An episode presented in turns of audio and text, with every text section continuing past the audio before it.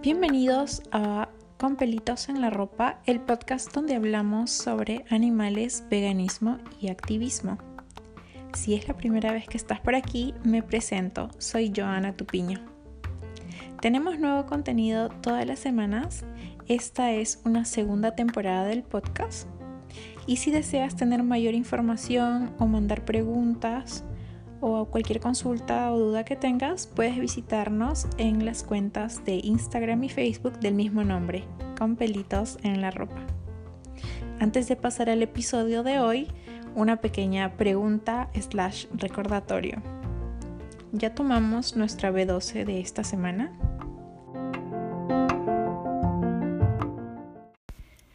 Alf, parte 2. Ahora lo que, para un poquito para seguir la línea de Alf, lo que voy a hacer es contar unas breves historias de rescates, eh, porque luego tú nos has preparado una historia un poco más a detalle eh, sobre, bueno, uno de los casos más exitosos de Alf, ¿no? Voy así narrar brevemente. Kim Stalwood es un, organización, es un organizador perdón, nacional de la Unión Británica para, para la abolición de la vivisección, que en los años 80 escribe que la respuesta del público de las primeras acciones de ALF fueron muy positivas, en gran medida debido a la política de la no violencia. Por ejemplo, es, este es bastante conocido cuando lograron salvar a tres beagles, tres perritos de la raza beagle, eh, de un estudio sobre el tabaco, que de hecho seguramente lo que tenías en mente cuando nos comentabas sobre la experimentación en animales. Esto sucedió en el 75. Las personas, el público en general, lo colocaron a, su rescatista como un héroe y escribe que los voluntarios de ALF fueron vistos como los Robin Hood del mundo del bienestar animal. Esto es del 75. Luego, en Estados Unidos, Kathy eh, Snow escribe que la primera acción de ALF del 81 tuvo como resultado la liberación de 17 monos de un laboratorio después que un investigador que había estado eh, usándolos para sus estudios había sido arrestado por presuntas violaciones de la legislación sobre la crueldad.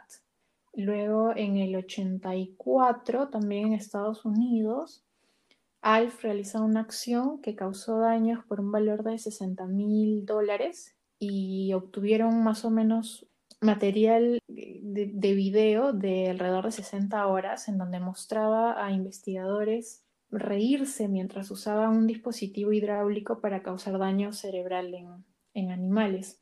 Este video tuvo como consecuencia que la clínica cerrara. Luego, en el 85, eh, Alfa allanó un laboratorio de la Universidad de California en el que se causó daños por unos 700 mil dólares y donde lograron rescatar 468 animales. En este último caso que estoy narrando, el 85, ahí se incluye el rescate de Bridges, cuya historia es la que Ángela nos va a narrar.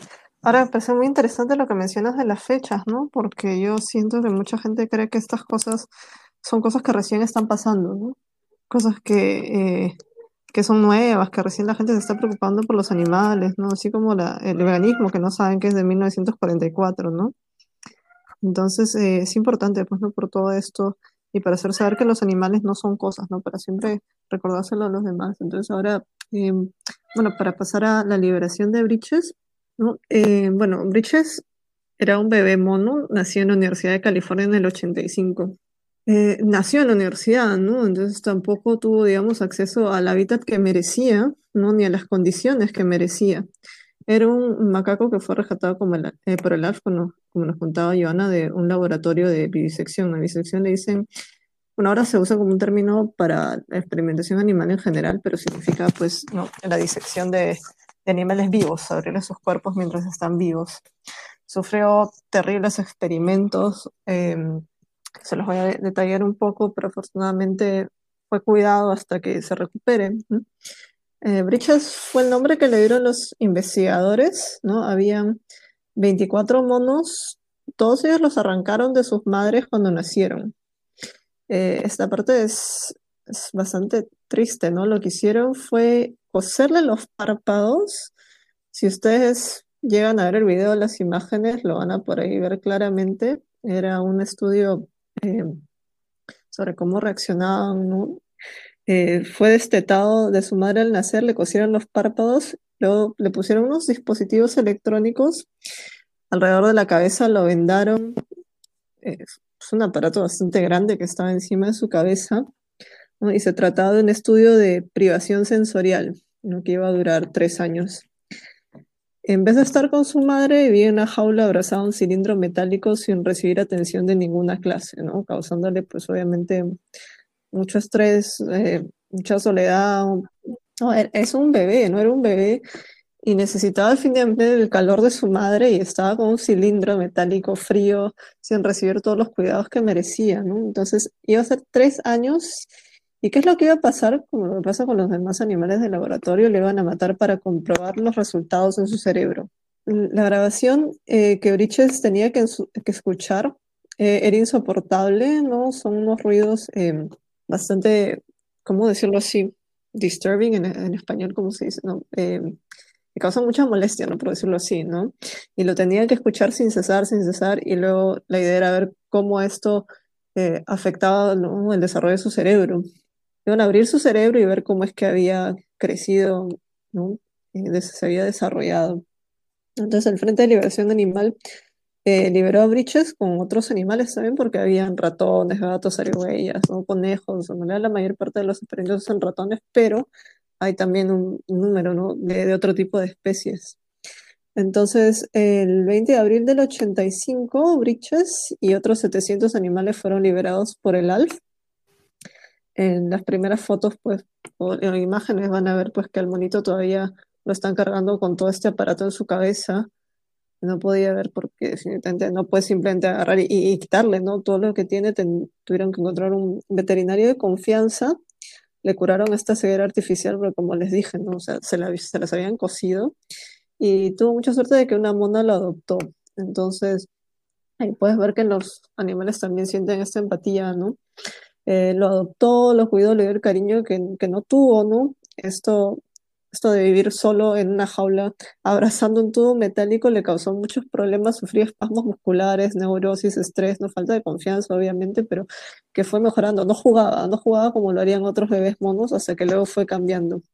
Y bueno, al final es, es bastante hermoso porque terminó en un santuario en México para vivir feliz y también encontró otra madre adoptiva.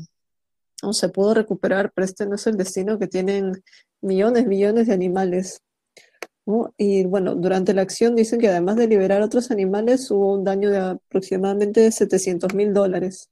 Y eso también el público lo conoció y eso que mucha gente cuestionara lo que estaba pasando dentro de estos lugares. Entonces, simplemente recalcar que la ciencia no se debe divorciar de la ética. Así como se condenan experimentos que se hicieron en personas eh, y nadie está defendiéndolos por, eh, bueno, por los avances que se hicieron no tampoco debería ser así en animales. Y hoy en día, como lo que estábamos hablando, hay tantas alternativas que ya están funcionando, ¿no? Y toda una documentación que nos explica y refuerza la idea de que esto no está ayudando a las personas. Oye, realmente hay, hay muchísimos experimentos que hasta ya están siendo prohibidos porque no tenían, digamos, no tenían razón de ser, ¿no? Simplemente se le ocurría a alguien y quería hacer una publicación por hacer algo nuevo, ¿no? Por ponerte un, Mm, por de una manera simple. Aparte, em, dándole un poco la vuelta a este análisis que le hacemos, tú has comentado, por ejemplo, que un gran porcentaje de estos experimentos en animales eh, son fallidos, ¿no? Eh, al mismo tiempo, se trata de desconocer, por lo menos a la vista del público, de la sociedad, que esos animales no sienten, no saben, no, no valen, ¿no? Sin embargo, muchos de estos experimentos, como el que has contado de Bridges, de análisis de su cerebro, qué partes de su cerebro se desarrollan a partir de la relación eh, y los lazos afectivos, o sea, aunque suene contradictorio, este tipo de experimentos ya demuestran que estos animales eh, comparten con nosotros muchas similitudes, ¿no? Básicamente el tema de, sentir, el tema de la conciencia, lo complejos que son sus cerebros, lo complejos que son sus conductas. O sea, hay, hay muchas contradicciones dentro del tema de la experimentación, del uso de animales, y básicamente ahí lo que prima es, es que la sociedad ignore estas cosas, ¿no? Claro, se usan animales para experimentos psicológicos, pero a la vez te dicen que los animales no sienten, ¿no? Te dicen que los animales no reaccionan, no piensan. Entonces, ¿por qué los usas para esos experimentos? Correcto. Y al mismo tiempo, eh, felizmente tenemos data estadística que nos dice que, o sea, ellos conocen las similitudes que tienen con nosotros, sin embargo, eso no, no basta, porque en la práctica eh, los resultados que tengan de esos experimentos muchas veces, la gran mayoría de veces fallan y no podemos usarlo los seres humanos eh, porque nos puede traer alguna consecuencia posterior, no sé si a mediano plazo. Al, final es por eso que felizmente ya están eh, creándose, poniéndose en práctica otras alternativas que deje fuera a los animales. Claro, sí. Y bueno, nada, para que la gente conozca, bueno, este sobre este tema está pues em, eh, ahí los doctores en contra de la experimentación animal de Alemania, está Antídoto de Europa, también está en contra de esto, el Comité de Doctores por una Medicina Responsable también se dedica a hablar de esto. Luego también hay, bueno, las siglas son NCAVS, que es de Nueva Zelanda, que también junta pues eh, profesionales, científicos, doctores y compañías que están en contra de la experimentación animal y em, pues están viendo también un tratamiento contra el coronavirus. ¿No? Y bueno, esta organización se declara vegana también, que me parece muy interesante. Sí, bastante interesante y, y qué bueno, ¿no? Que, que podamos tener una parte de, de estas agrupaciones del lado de los animales. Si bien hemos, sí, Perdón, se cayó si bien hemos hecho un poco de énfasis en el tema de los laboratorios, es porque, bueno, gran parte del trabajo que ha hecho ALF ha sido eh, sacar a la luz un poco de lo que ocurre en estos laboratorios, pero también eh, acciones que ellos realizaban iban dirigidos a sabotear eh, actividades de caza, por ejemplo, ¿no? O estas organizaciones peleteras que tienen animales ahí enclaustrados para quitarles luego su piel y comercializarla, ¿no? Sí, y bueno, también ha habido pues animales de granja, recuerdo, ¿cuánto habrá pasado ya? Cinco años que hubo una noticia, la verdad que no he vuelto a escuchar mucho, pero no nos estamos hablando, pero sí he escuchado una noticia de un rescate de gallinas, ¿no? Que también, Se, lo adjudicaba, el alfa. Sí, de hecho, eh, como para que no se sienta muy lejano estas acciones, porque las más famosas, digamos, o, las que se tienen un poquito más de información, eh, son de los años 80, eh, porque bueno, no es que, como tú decías, se haga una acción y se saque a la luz todo, porque esto puede tener consecuencias para las personas que han participado, pues, ¿no? Es por eso que hay, mucha reserva en esta información. Sin embargo, he podido encontrar algunas historias que han pasado ahora cuando hemos estado en plena etapa de cuarentena a nivel mundial.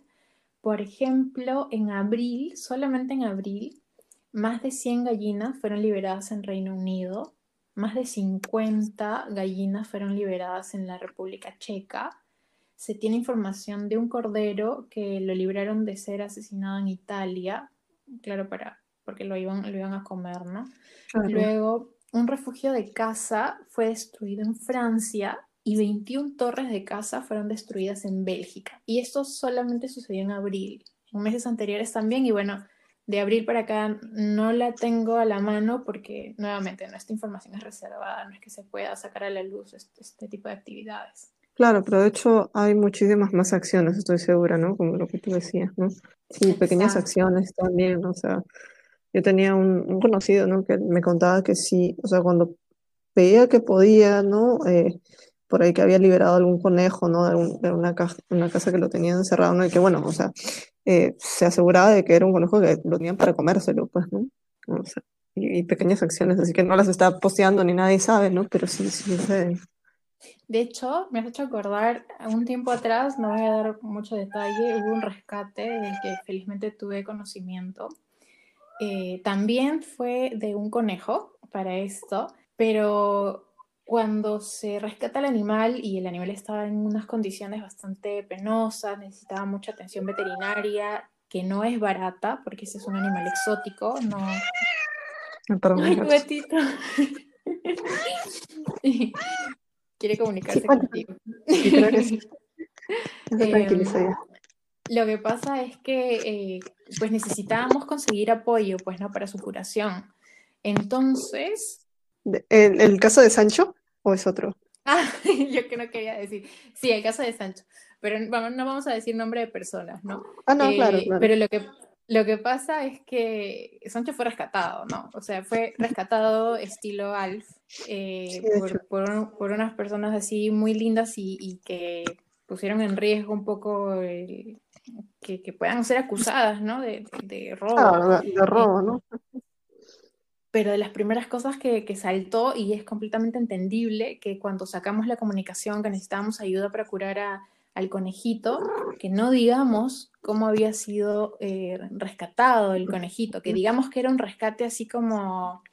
Que, la gente no sepa, ¿no? Que se quede con la palabra rescate en mente y, que, que se enfoque en el conejito, porque hay todo un tema de, temor al final, ¿no? De, no solo que la policía o, o, que la persona que tenía a Sancho vaya a decir algo, yo creería que a esa persona no le interesaba a Sancho para nada, eh, pero también qué dirá la, la, sociedad, ¿no? O sea, tú haces una publicación y, y, tú sabes que pueden llegarte comentarios de todo calibre, entonces eso un poco me viene a la mente que, claro, este tipo de acciones no es que uno las pueda sacar así a la luz, o sea, incluso hay todo un tema que te podría caer a ti si eres rescatista, que a nadie le cae bien que un montón de gente esté juzgando y opinando sin saber las condiciones reales ¿no? del tema. Claro, gente que todavía no se ha cuestionado, pues si sigue creyendo pues en realidad el animal es una propiedad, pues no es, vale más pues lo, económico que, la vida, pues no esos animales.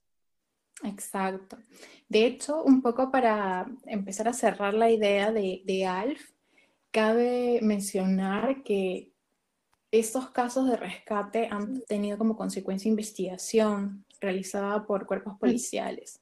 Hay personas que siguen juicios hoy en día o que han eh, tenido que enfrentar la cárcel por eh, ir y rescatar animales que estaban siendo explotados, ¿no? utilizados para algún beneficio.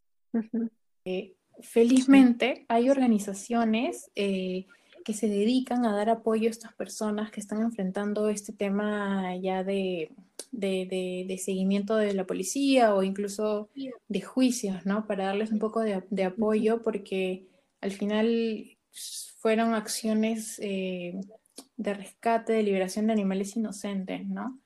Que aunque el marco legal no nos acompañe, en el fondo lo que se hace es ayudar a una vida a dejar de sufrir, ¿no? Claro, y es y me hace pensar en la indignación que tiene la gente por el festival de Yulin, ¿no? Sea, mucha gente que se indigna, insultan, que, que esta gente encuentra otro trabajo, otra cosa, ¿no? Pero cuando tú les cambias el animal, al toque su, su cabeza, su mente te dice, no, pero pobrecito, ¿no? Porque todavía tienen esa disonancia cognitiva, ¿no? De poner un tipo de animales por encima de otros. Exacto, sí. De hecho, hay una imagen que me viene a la mente en la que hay un, la imagen de un alf es el de una persona vestida de negro con el rostro cubierto y solo le ves los ojos, porque claro, son, son acciones en las que tienen que proteger su identidad. Y es uno que está abrazando un perro y la etiqueta ahí, el pie es héroe, y el otro está rescatando un cerdo y es terrorista, ¿no? Ah, sí, claro, sí, sí he visto otros así, ¿no? Exacto. Eh, de hecho, claro, porque cuando son perritos, no, pobrecitos, ¿no? Pero cuando es otro animal, oye, déjalo, ¿no? O sea, y la persona, o sea, el enfoque cambia bastante solamente por eso. Y eh, bueno, es, es, muy interesante, ¿no? Cómo, cómo se siguen dando estas cosas y lo otro que ahora también hay lo que son rescates abiertos, ¿no?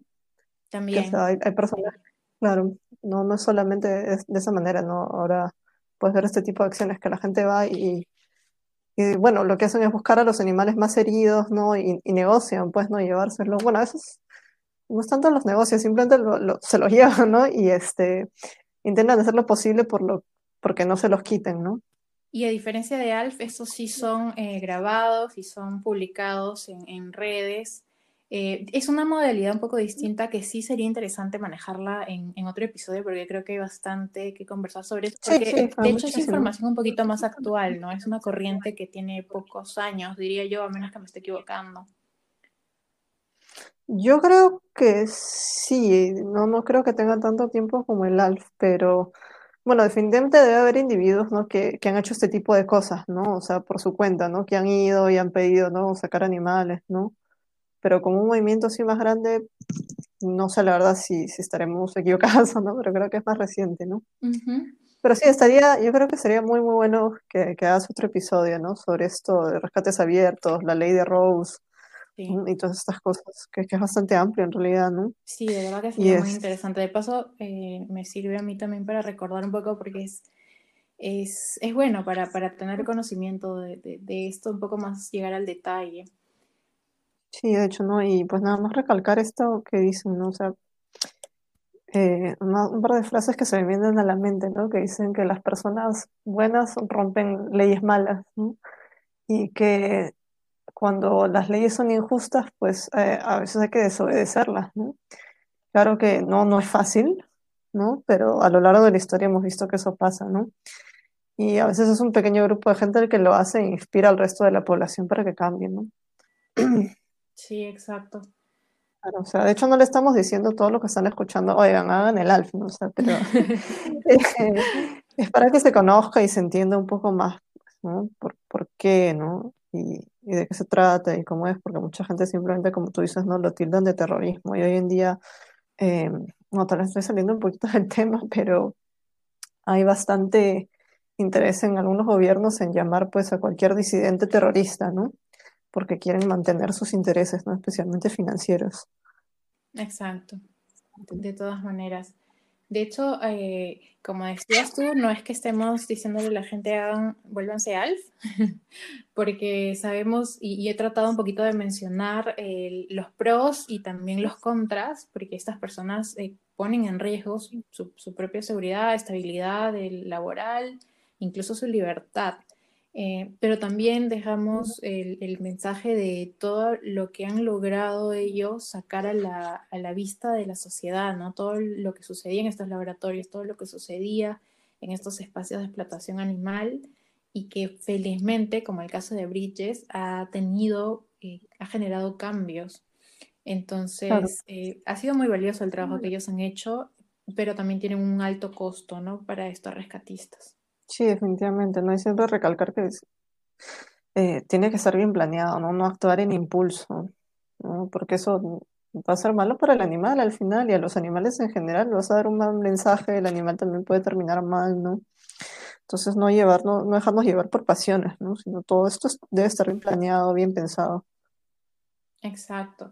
Un poco para cerrar la idea, a los que estén interesados en saber sobre ALF, eh, con mayor detalle al que hemos podido conversar hoy, existe una página, se llama frente de liberación animal.net, eh, donde ellos publican información sobre esta agrupación, los rescates que hacen.